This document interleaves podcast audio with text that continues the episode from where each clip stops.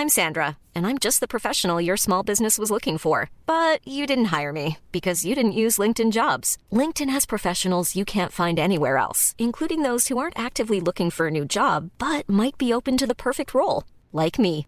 In a given month, over 70% of LinkedIn users don't visit other leading job sites. So if you're not looking on LinkedIn, you'll miss out on great candidates like Sandra. Start hiring professionals like a professional. Post your free job on linkedin.com/people today.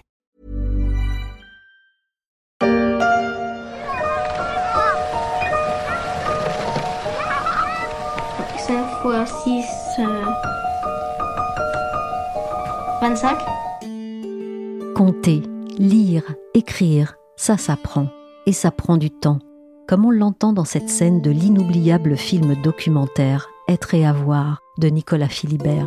Ça demande des moyens aussi. L'éducation nationale est le premier poste du budget de l'État, avec plus de 55 milliards d'euros pour 2022. C'est près de 15 milliards de plus que la défense, dont on a parlé dans un épisode précédent de la story. Mais l'éducation, ça n'a pas de prix. Je suis Michel Varnet, vous écoutez La Story, le podcast d'actualité des échos. Et avant la présidentielle, on prend le temps du bilan du quinquennat. Pour ce troisième épisode, on va voir le chemin parcouru par l'école, le bac et l'université.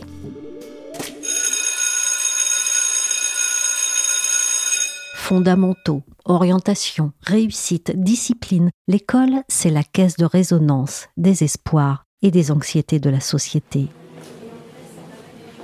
Les réformes s'y succèdent et y sont diversement accueillies, souvent avec réserve, parfois avec rejet. Mais avant de balayer celles qui ont marqué les cinq années écoulées, on peut se demander déjà comment ça va entre le ministère et le corps enseignant. Je prendrai deux images récentes qui donnent, à mon avis, une idée de ces relations. Marie-Christine Corbier est spécialiste de l'éducation, de l'enseignement supérieur et de la recherche aux échos. La première, elle vient d'être donnée par un baromètre que fait le syndicat UNSA, l'UNSA Éducation, qui, chaque année, depuis dix ans, publie ce baromètre dans lequel il y a seulement la moitié des sondés qui sont adhérents et, et sympathisants de l'UNSA. Et ce baromètre doit sortir en mai, mais on a eu un résultat préliminaire qui vient d'être publié et qui montre que 84% des 25 000 personnels de l'éducation nationale qui ont été interrogés, donc attention, il n'y a pas que des enseignants, mais que 84% des 25 000 personnels interrogés ne sont pas en accord avec les choix politiques faits par le ministère. Donc ça, c'est une première image et c'est quelque chose d'assez massif. La deuxième image, c'est euh, cette grève inédite euh, du 13 janvier qui a réuni des enseignants, des inspecteurs, des infirmières, des chefs d'établissement, ce qui est assez inédit et qui a rendu très visible une colère qui s'exprimait déjà euh, ici ou là. Donc voilà, on voit que c'est effectivement tendu. Marie-Christine, où en est la revalorisation du salaire des enseignants? Il y a eu un début de revalorisation sur ce qu'on appelle les débuts et les milieux de carrière, c'est-à-dire qu'en somme nette cumulée euh, sur 2021 et 2022, la revalorisation euh, représente entre 342 euros et 1880 euros. Jean-Michel Blanquer cite souvent cet exemple d'un professeur qui percevait environ 1700 euros net par mois en début de carrière en 2020 et qui gagne aujourd'hui 1869 euros. Le ministre parle d'augmentation substantielle, mais les syndicats, eux, considèrent que la revalorisation n'a pas été à la hauteur des promesses qui avaient été faites.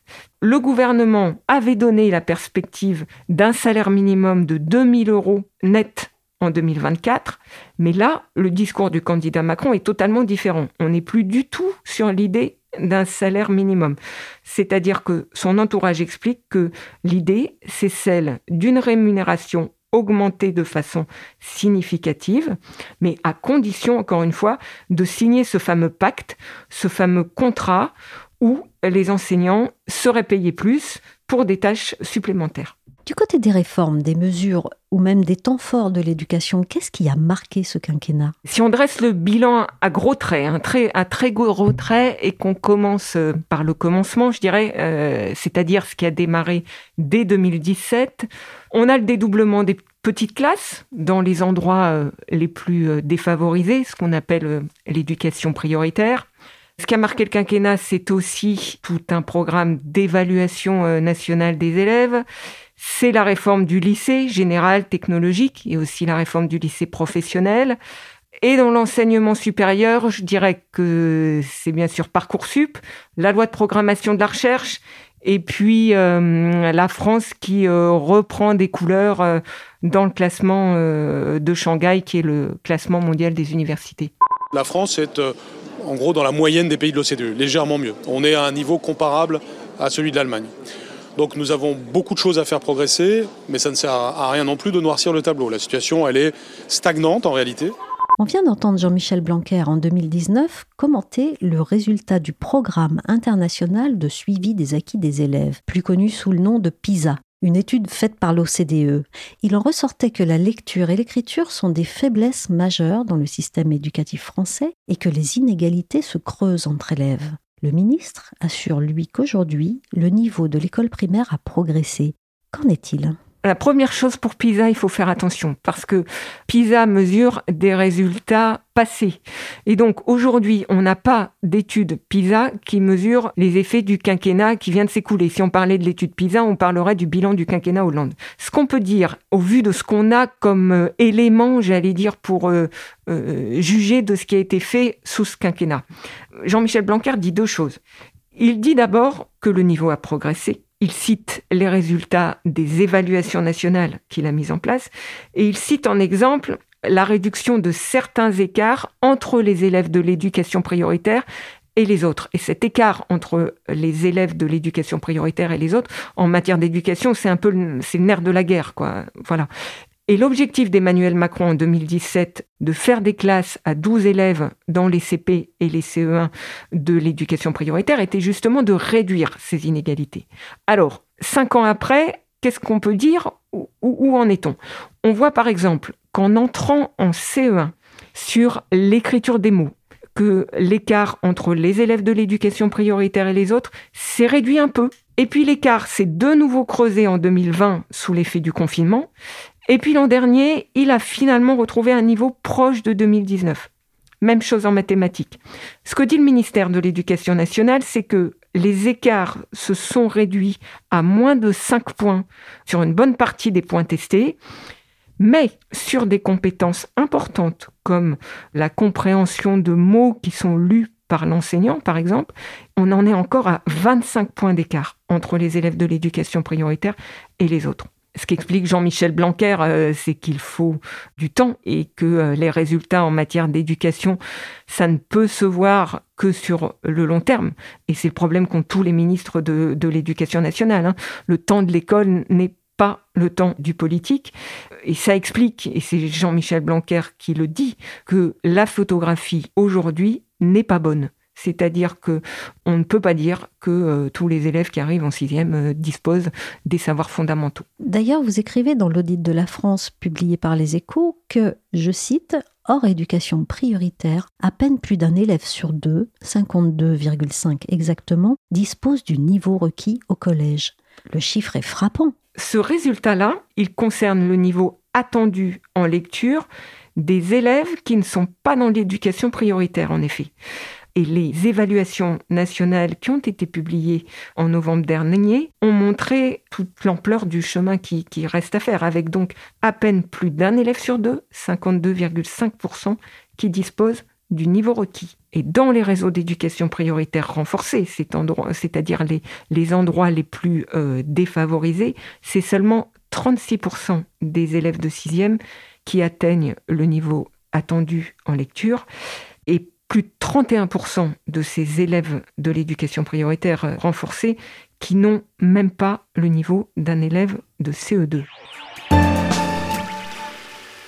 Moi, j'ai déjà fait mes choix depuis longtemps, donc j'ai choisi de prendre comme euh, spécialité maths, physique et euh, numérique. J'ai choisi maths, physique et SVT. J'ai choisi maths, art plastique et physique chimie.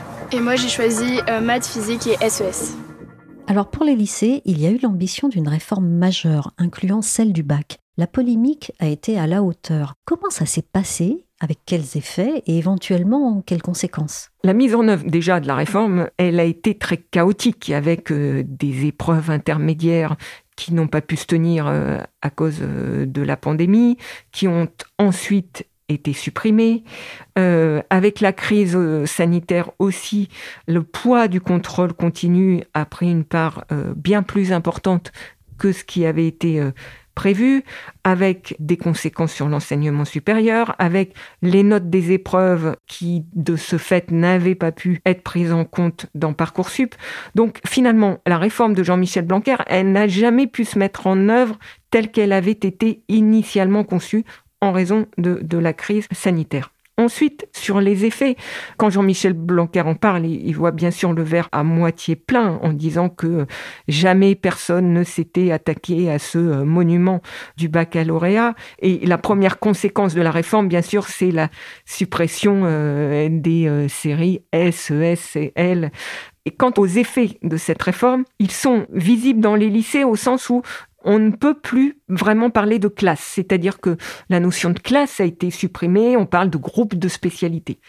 Sur l'effet plus profond de la réforme, on le verra évidemment au fil des années en regardant ce qui se passe dans l'enseignement supérieur, mais ce qu'on constate déjà aujourd'hui, c'est que dans l'enseignement supérieur, et c'est une critique qui revient euh, régulièrement, cette réforme n'est pas encore bien comprise. C'est-à-dire que tous les établissements du supérieur ne se sont pas emparés de cette réforme. Et il y a encore des vieux réflexes, comme l'idée, par exemple, de telle formation qui va être de privilégier des élèves qui ont choisi la spécialité euh, mathématique, même quand ce n'est pas nécessaire pour le suivi de tel ou tel cursus. Et le problème, c'est que les lycéens euh, ne savent pas toujours quelle spécialité euh, il faut prendre euh, au lycée pour ensuite avoir des chances d'être accepté dans telle ou telle formation après le bac. Donc c'est ça le problème finalement.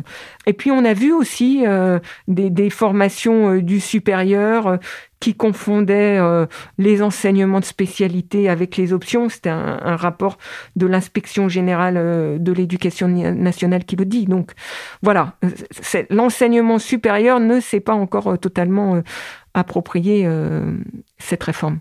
Marie-Christine, quelle vision a guidé cette réforme pilotée par Jean-Michel Blanquer? L'ambition qui a été affichée dès le départ pour euh, cette réforme, c'était que les élèves réussissent davantage dans l'enseignement supérieur et d'éviter la rupture après le bac, un peu euh, comme la rupture entre le CEM2 et la sixième avec l'idée qui est de dire il faut préparer davantage les élèves à l'enseignement supérieur. Ce qu'il faut dire, c'est que très vite, l'ambition générale du projet a disparu du débat pour laisser la place à une grosse polémique sur un point, les maths. Il y a eu toute une montée en, puissance du discours des spécialistes de cette discipline, des mathématiques, effectivement, qui était de dire euh, qu'il n'y avait plus assez de mathématiques, qui était de dire aussi qu'il euh, y avait moins de filles euh, qui poursuivaient euh, dans l'enseignement supérieur des mathématiques. Il y a eu une bataille de chiffres avec d'un côté des chiffres avancés par ces spécialistes des mathématiques et de l'autre l'éducation nationale et notamment Jean-Michel Blanquer qui disait bah, si on prend les chiffres par exemple des prépas scientifiques les plus matheuses entre guillemets le pourcentage de filles est en hausse. Et le ministre Jean-Michel Blanquer n'y a-t-il pas laissé des plumes? C'est vrai, notamment sur les mathématiques. Sur ce sujet-là, après euh, la polémique qui euh, s'est invitée dans la campagne présidentielle, c'est quelque part euh, Emmanuel Macron qui a donné le coup de grâce sur ce point à la réforme en disant je veux qu'on remette des mathématiques dans le tronc commun du baccalauréat, toutes spécialités confondues alors que euh, Jean-Michel Blanquer, lui, euh, avait euh, longtemps expliqué qu'on lui faisait un mauvais procès, que le niveau en mathématiques était en train d'augmenter, etc. C'est évidemment compliqué pour un ministre qui, d'ailleurs, était ministre qui était le plus longtemps à la tête du ministère de l'Éducation nationale, puisqu'il est là depuis 2017. Et du coup, concrètement, comment les maths vont-elles être rétablies et avec quelles conséquences? Parce que j'imagine que ce n'est pas si simple, qu'il ne suffit pas d'appuyer sur un bouton. Il y a un rapport qui vient d'être publié qui préconise le retour des mathématiques pour tous en classe de première, avec un programme de mathématiques pour tous, hein, donc avec des statistiques, avec des probabilités, c'est-à-dire un programme pour maîtriser les techniques mathématiques de base en fin de première. Et ce nouvel enseignement serait évalué dans le cadre du contrôle continu de la classe de première, et donc il compterait dans le calcul final du bac. Et j'utilise le conditionnel parce qu'en fait, le gouvernement est en train de faire en sorte que ça puisse se mettre en place en septembre prochain, mais ce sera au prochain ministre de l'Éducation nationale de le décider formellement. Ce qui est sûr, c'est que euh, la conséquence, c'est qu'il va falloir recruter des professeurs de mathématiques en nombre suffisant, alors qu'aujourd'hui, euh, il en manque déjà, parce que si le prochain ministre suit les préconisations euh, du rapport qui, vient d'être rendu, là dont, dont, je vous parlais, il faudrait l'équivalent de 450 emplois à temps plein pour le mois de septembre prochain et il en faudrait 1000 pour la rentrée 2023 parce qu'en 2023, cet euh, enseignement euh, scientifique euh, avec des mathématiques pour tous, donc censé être très concret à, base de probabilités et de statistiques, serait étendu à tous les élèves de première, y compris aux élèves qui suivent déjà l'enseignement de spécialité de mathématiques. Comment rétablir la relation avec notre microbiote essentiel à notre santé Dans l'aventure de ma thèse, comme un chevalier de la table ronde, je pars à la quête du Graal pour répondre à cette question. Ce que l'on vient d'entendre, c'est l'un des finalistes d'un concours de l'université Paris-Saclay qui s'appelle Ma thèse en 180 secondes, où le candidat résume en 3 minutes, et de façon assez drôle souvent, des recherches qui sont très sérieuses. Alors justement, Saclay, c'est de là dont vient une éclaircie pour les universités françaises. Est-ce une exception ou bien un phénomène plus large? C'est vrai que on a vu au mois d'août 2020 euh, l'université Paris-Saclay euh, qui a fait une percée dans le classement mondial euh, des universités dit, classement de Shanghai en arrivant à la 14e place mondiale. C'était la première fois depuis la création du, du palmarès en 2003 qu'un établissement français figurait dans le top 15 des meilleurs mondiaux ça tient à deux choses. Ça tient à la fois euh, de la politique de regroupement qui a été euh, menée euh, sous ce quinquennat avec des établissements publics dits expérimentaux qui, en fait, ont pu déroger aux, règles existantes. Et donc, il y a une comptabilité dans Shanghai qui a fait que, voilà, cette fois, les établissements, certains établissements français en tout cas, pouvaient être beaucoup plus visibles. Et puis, il y a eu aussi une nouvelle gestion des signatures scientifiques qui fait que quand un chercheur fait ses travaux de recherche, il indique qu'il est rattaché à l'université X ou Y. Et donc là aussi, ça a permis à l'université X ou Y de gagner euh, des points euh, dans Shanghai. Donc, euh, on a vu Paris-Saclay remonter dans Shanghai. On a vu aussi l'université PSL, Paris Sciences et Lettres, Sorbonne Université ou l'université Paris-Cité. Et puis euh, euh, d'autres universités aussi euh, qui font leur apparition de manière beaucoup plus visible dans ce classement classement de Shanghai qui aussi a été décliné en discipline et qui a offert à la France une première place en, mathématiques avec, avec Paris-Saclay. Et ça, Marie-Christine, c'est un bon signe pour toutes les universités ou bien c'est à nuancer? Il y a cette première place en mathématiques euh, de Paris-Saclay, mais on a aussi vu entre 2020 et 2021 la diminution du nombre d'établissements français qui étaient classés en informatique, en ingénierie électrique et électronique ou en chimie. Shanghai, c'est une chose, euh, et certains ne sont pas privés de crier euh, cocorico quand la France a, réalisé cette percée, mais il faudrait surtout pas résumer la situation euh, des universités à cela, parce que d'abord, il y a d'autres classements internationaux, si, si on continue à parler de classement, il y a d'autres classements internationaux qui montrent que la France a encore beaucoup de chemin à parcourir, et surtout, et ça c'est le Conseil d'analyse économique qu'il disait en décembre dernier, les universités pâtissent d'un manque euh, criant de moyens qui explique que, euh, faute de moyens suffisants, justement, les euh, étudiants réussissent moins bien parce qu'ils sont moins encadrés, il y a moins de professeurs que, par exemple, dans les grandes écoles. Et c'est la première fois qu'on a une étude comme celle-là, celle du Conseil d'analyse économique, qui montre à quel point le manque de moyens à l'université, le manque d'enseignants euh, pour encadrer les, les, euh, étudiants, a un vrai impact direct sur leur réussite. On va revenir sur une réforme du début du quinquennat qui a fait couler beaucoup d'encre et suscité pas mal de critiques. C'est Parcoursup, l'application qui a remplacé en 2018 Admission Post-Bac. Elle a essuyé des bugs, est accusée de lenteur et même d'opacité par certains. A-t-on réussi à la dompter un peu? De fait, j'allais dire, les lycéens euh, se sont euh, habitués euh, à Parcoursup, ce qui est reproché à cette euh, réforme, c'est euh, la longueur de la procédure et euh, c'est un sujet qui est quasiment dans la bouche de tous les candidats à l'élection présidentielle. Alors il y a ceux qui veulent littéralement le supprimer, c'est ce qu'a annoncé Anne Hidalgo, c'est ce qu'a annoncé Jean-Luc Mélenchon.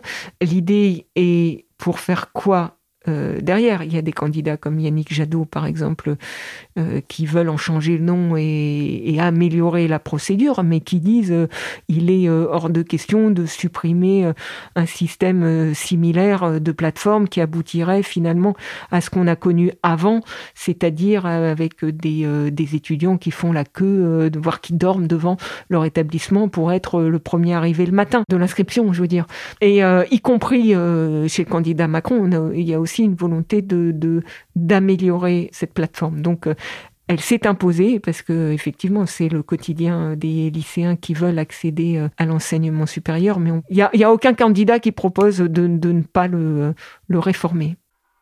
Qu'est-ce qu'on peut dire de l'éducation nationale en général? Que c'est un work in progress constant, avec à chaque mandat un goût d'inachevé?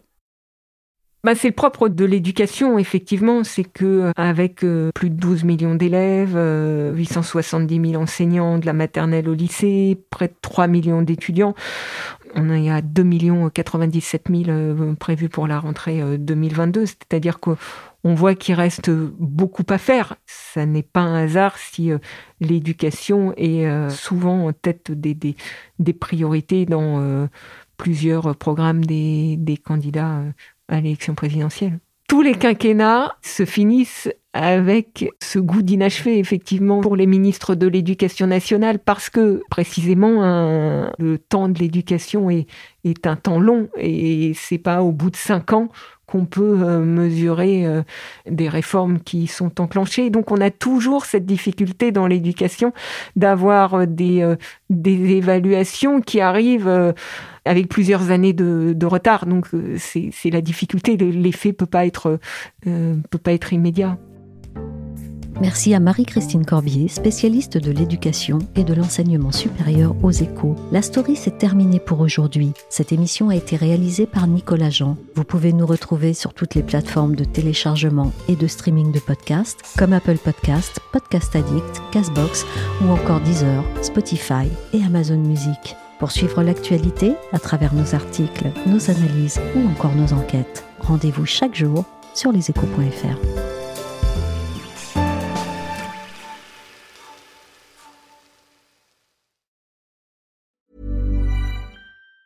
Planning for your next trip? Elevate your travel style with Quince. Quince has all the jet setting essentials you'll want for your next getaway, like European linen, premium luggage options, buttery soft Italian leather bags, and so much more. And it's all priced at 50 to 80% less than similar brands. Plus, Quince only works with factories that use safe and ethical manufacturing practices. Pack your bags with high-quality essentials you'll be wearing for vacations to come with Quince. Go to quince.com slash trip for free shipping and 365-day returns. Hi, I'm Daniel, founder of Pretty Litter. Did you know cats tend to hide symptoms of sickness and pain? I learned this the hard way after losing my cat, Gingy. So I created Pretty Litter, a health monitoring litter that helps detect early signs of illness by changing colors, saving you money and potentially your cat's life. Pretty Litter is veterinarian developed, and it's the easiest way to keep tabs on your fur baby's health right at home. Go to prettylitter.com and use code ACAST for 20% off your first order and a free cat toy. Terms and conditions apply. See site for details.